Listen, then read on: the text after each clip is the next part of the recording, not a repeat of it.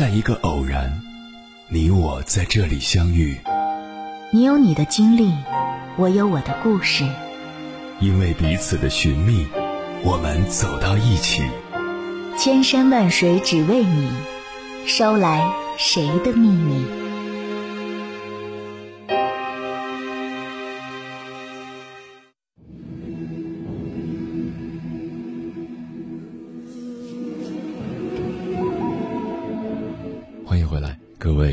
行者，这里是正在直播的中国交通广播，千山万水只为你，深夜不孤单。我是迎波，绰号鸭先生。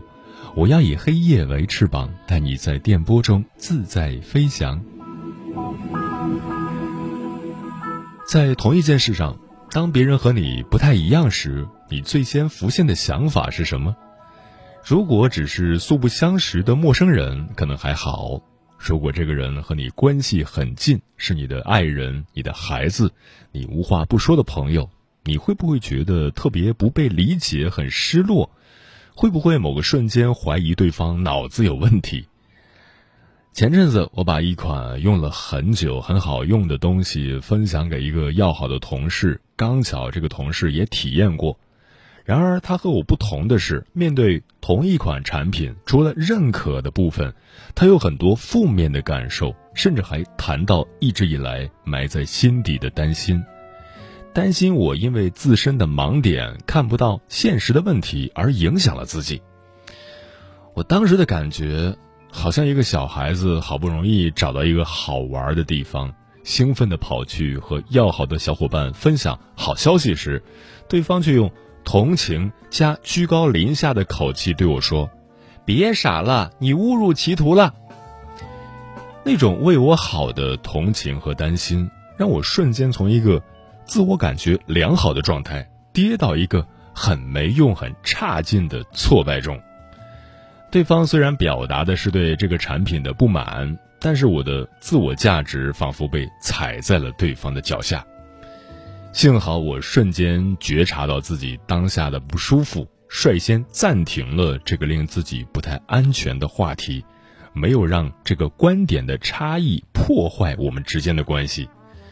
更准确的说，没有破坏外显的关系，但是心里面暗流涌动的实在厉害。一方面，我的自我价值受到挑战。另一方面，我担心自己叫停了这个话题，对方感觉被拒绝，觉得我是个坏人。借由这种两面尖的感受，我发现自己很习惯掉进一个争对错、做法官还是当被告、想要争输赢的对话中。从小到大，受身边父母和老师的影响，经常有一个。别人家的孩子作为全社会好孩子的标准，不时的鞭策着自己，还有很大的差距。在这个过程中，真实的自己是不太被接纳的。从惧怕看到差距，到害怕彼此有差距，渴望寻求并达到一刀切的标准，生怕犯错违规，渐渐的长出一双可以轻易扫描到差异的双眼。然后立马掉进差异带来的自我否定里。时间长了，总是达不到标准的那个坏小孩，趋利避害的练就了花样繁多的为保护自己的童子功。在应试教育环境中长大的我们，很容易陷入非黑即白的思维，比如一个人要么是好人，不然就肯定是坏人。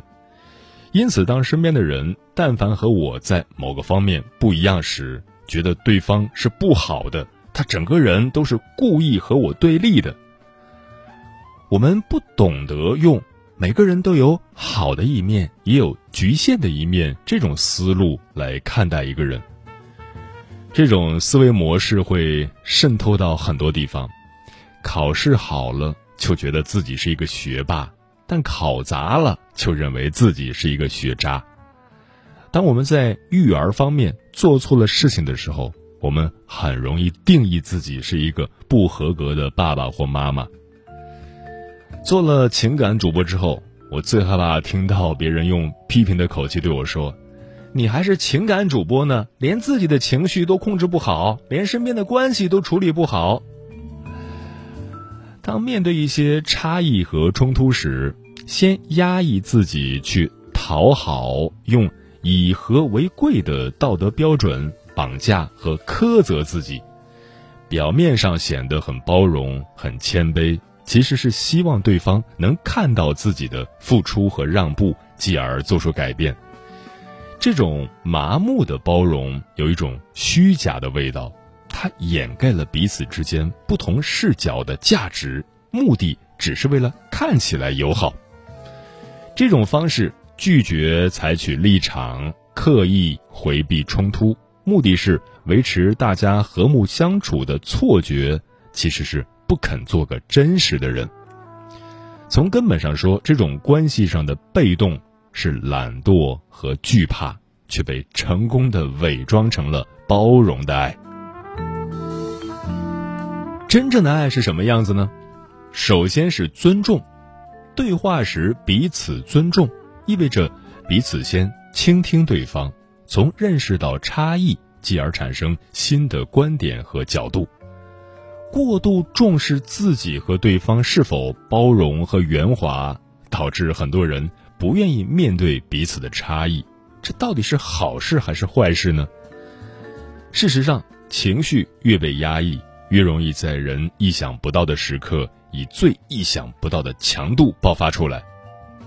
拿我自己来说，压抑的情绪积攒到一定程度，当我看到对方还是没有改变，甚至更加理直气壮时，我会跳起来指责，借着指责把我真实的想法讲出来。指责之后，对方很生气，我为此自责，觉得伤到人了，自己也很委屈。一方面不愿意面对不好的自己，一方面也不知道如何修复关系，索性就关上心门，不再和对方谈真实的感受和需要，就此隔绝，甚至是渐渐疏离对方，来断绝这段关系。在婚姻治疗界有一个临床测验，经过连续追踪上百对夫妻，从那些已经离婚的和没有离婚的夫妻中去研究性格相似和相异、吵架次数的多寡、幸福夫妻最终是否将所有问题都解决掉，用这三个问题来预测这些因素是否会导致离婚，结果发现三个问题的答案居然都是否定的。有些夫妻之间有很大的差异，但是依然可以很恩爱；有些夫妻很少吵架，却最终离婚。在这个过程中，研究人员发现，预测离婚的指标不是两个人的性格差异和吵架次数，更不是问题最终是否解决，而是两个人是否长期的逃避冲突，是否懂得处理差异和冲突。由此可见，不愿意面对差异，并不是好事。我的一个好朋友 W 在处理和别人的差异时，也有相似的难题。一方面很清楚那种互撕的热战不好，况且光是想想要当面指出和对方的差异时，就已经紧张的不行，索性退而求其次，选择逃避差异的冷战。用他自己的话说，不能承受赤焰烽火的情绪互动，所以一旦嗅到不安的气息，就先逃离战场，把自己和战火隔离起来。这些年，随着他不断自学心理学的相关课程，不断发展健全的真我，他发现，在最近又一次面临和家人的差异时，他渐渐走出了受害者心态。不再怪罪对方没有达到自己的期待，而是懂得为自己的需要来负责。好像亲手戳破了一个保护膜，去正视内在真实却不完美的部分，走出那个通过逃避差异和冲突来获得完美的感觉，居然走出了一条新路，没有毁灭，反而获得新生。在最近这次和家人的互动中，他可以在暂时休战之后尝试回来，发现现实并没有想象的那么可怕。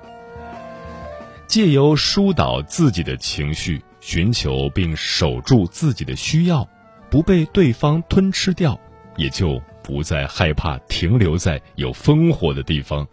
蓦然再回首，发现那只是稍纵即逝的烟花而已。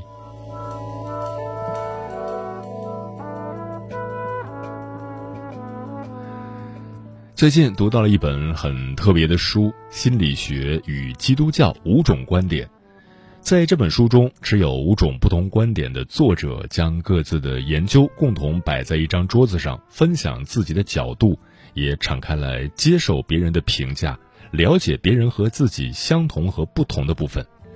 书中持五种观点的作者都是在五个不同领域的权威人物，他们能够谦卑下来倾听别人的观点，一方面做自己，一方面允许别人做别人，让读者读得特别过瘾。从来没有读到过这样一本充满差异的书，当中没有太多对彼此的寒暄和称赞，更多的是。不卑不亢的刀光剑影，书的结尾没有结论，没有标准答案，就这样大胆的让读者自己去感受、去聆听、去评价。为什么受不了别人和你不一样？对人对事，希望别人和自己一样很正常。然而，坚持整个世界应该如你所想的一样，拒绝生活的不同，则会加剧自己的愤怒和痛苦。很多差异和冲突都是观点跟角度的问题，心理边界不清楚的人才会逼别人跟自己有一样的思想、喜好与感觉。真诚型的沟通是允许自己做自己，也允许别人做别人，敢于表达自己的需要，也懂得倾听别人和自己不同的观点，努力寻求双赢，从而发现。原来别人并非和我作对，只是和我不同罢了。接下来，千山万水只为你，跟朋友们分享的文章选自必读好书，名字叫《世界上最大的善意就是允许有人和我们不一样》，作者月月。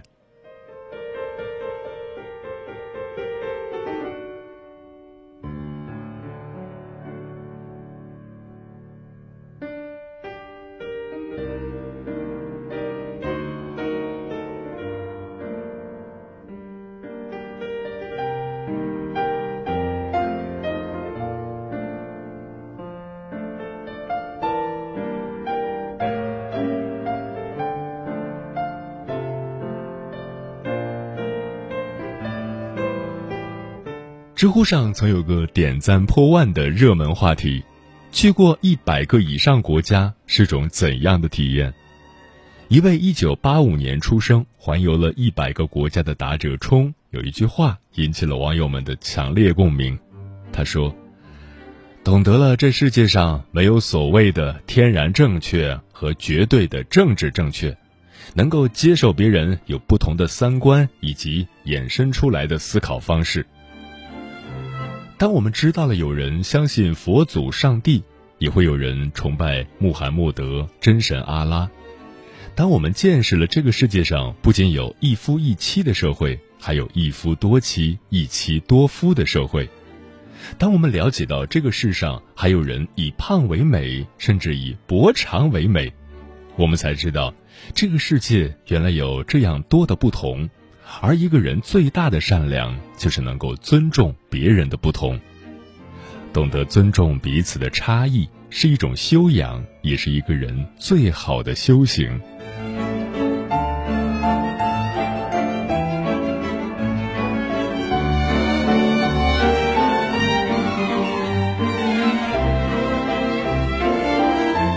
尊重别人的三观。在中国九五后数据报告中显示，三观一致是年轻人最看重伴侣的一个条件。可见，大家都意识到，两个人若想走得长久，除了有感情之外，三观相合是最重要的。身边已婚的朋友也常在抱怨，老公和自己三观不合，频道不同，平时相处争吵不断，摩擦多多。可是很多人却忽略了一点：每个人都是独立的个体，能与你的三观一拍即合的人又有多少呢？没有一颗包容的心，生活中点滴小事的差异，分分钟都能上升到三观不合的层次。之前不就有新闻，一对夫妻因为挤牙膏的方式不同，最后导致离婚的吗？可见，若总是以己度人，那天下多的是与你三观不合的人。而事实上，从严格意义上来说，这也并不是真正的三观不合，只不过对方和你三观不同罢了。什么才是真正的三观不合？在知乎上曾看到过一段解释，深以为然。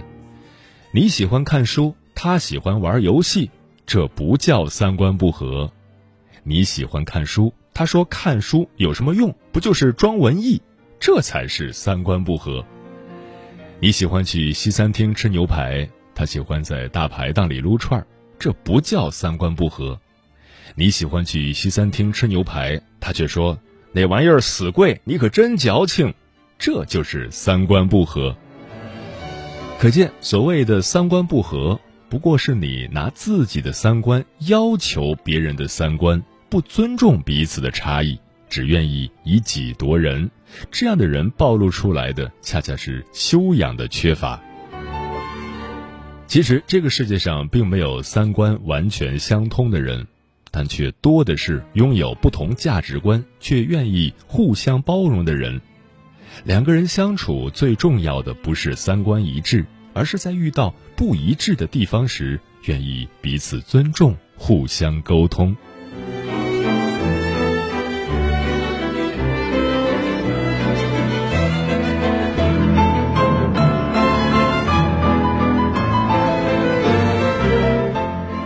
尊重别人的选择。我的同事小杨跟我说。他真后悔前几天参加了高中的同学聚会，本来老同学偶尔见见面是很开心的事，可是最后却搞得不欢而散。原来是大家在相互诉说各自现在的生活状态时，小杨无意中感叹了一句“工作好忙”，没想到却遭到了同学们的连番好心的批评：“你从小就那么要强，所以才活得那么累。”要我说，女人最重要的是顾好孩子和家庭。你看看你，到现在都还没结婚呢。为了多赚那点钱，年纪轻轻把皮肤熬坏了，值得吗？男人都怕女强人，你还是趁早辞职嫁人吧。同学们自以为好心，越说越起劲，有的拿起手机就要给小杨介绍对象，吓得小杨借口家里有事，仓皇而逃。小杨说：“工作虽然忙碌，但他乐在其中，每天都能看到自己在不断进步，这种成就感带来的快乐是难以言喻的。他能理解，并不是每个人都赞成他的人生选择，可人生并没有所谓的标准答案，不能说别人的选择与你不同就一定是错的。遗憾的是，生活中这样的人比比皆是。你是职场精英，他是家庭主妇。”他就说你是掉进钱眼里的工作狂，你在小城市就业，他在大城市发展，他就说你鼠目寸光、坐井观天。你只想生一个孩子，他是二胎妈妈，他就说你不考虑孩子的未来，是个不负责任的母亲。王小波在《沉默的大多数》一书中说：“口沫飞溅。”对别人大做价值评判，层次很低。人生有那么多种可能性，每个人都有权利选择自己想要的人生。如果你不能完全理解，至少也学会沉默，学会尊重你不理解和不理解你的人。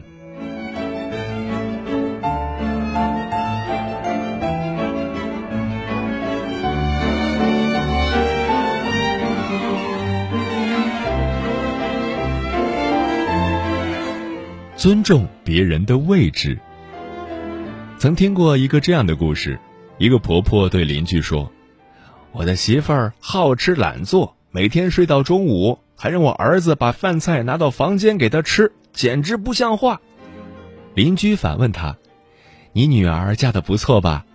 婆婆说：“挺好的，婆家对她很好，也不用做家务，每天睡到中午，她老公还要给她送饭吃。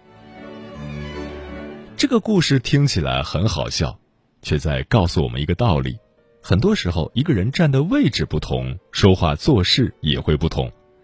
你是婆婆时，你常常觉得媳妇儿不像话；你做媳妇儿时，又觉得婆婆太挑剔。你是顾客时，你嫌商家太暴力；你做商家时，又嫌顾客太算计。你打工时，你觉得老板不近人情；你当老板时，就觉得员工不主动、不积极。可见，如果你总是站在自己的位置看别人，而无法尊重别人的位置，那么你永远无法理解别人的感受，体会他的处境。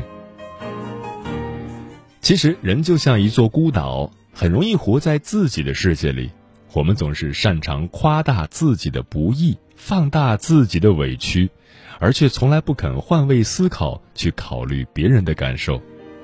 然而，很多时候，这个世界上并没有绝对的对与错、黑与白，只不过是我们站的位置不同，看到的风景也不同。所以。与人相处最难得的就是尊重别人的位置，懂得站在别人的立场，理解别人的难处，体谅别人的不易。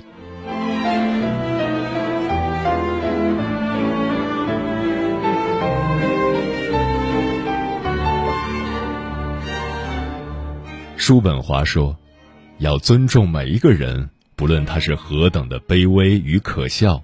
要记住。”活在每个人身上的，是和你我相同的性灵。生而为人，最大的善良就是尊重别人的不同；最深的修养就是学会将心比心，以心换心。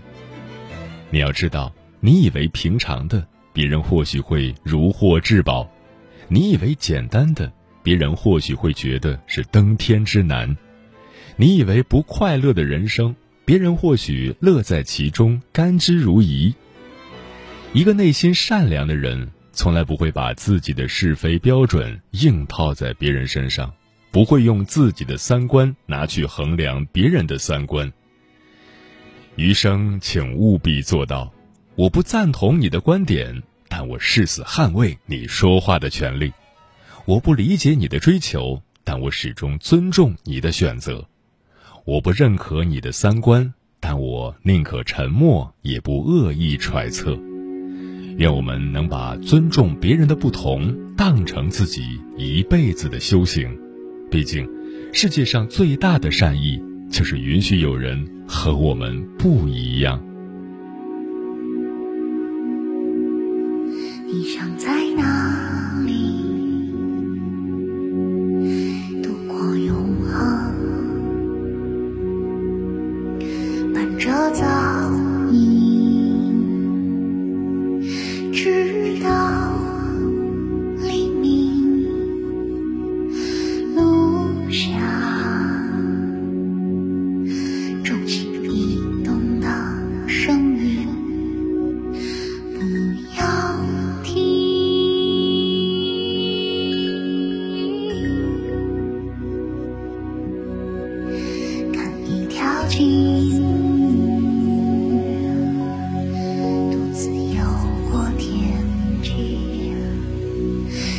outside.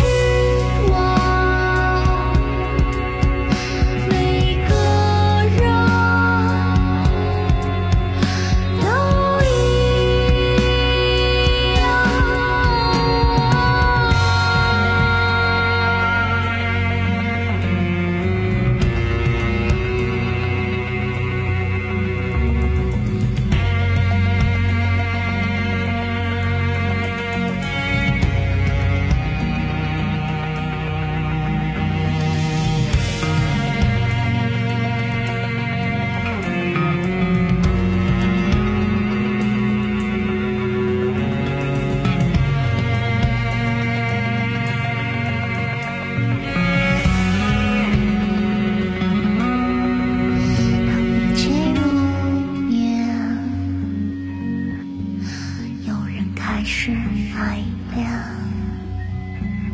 那陌生的。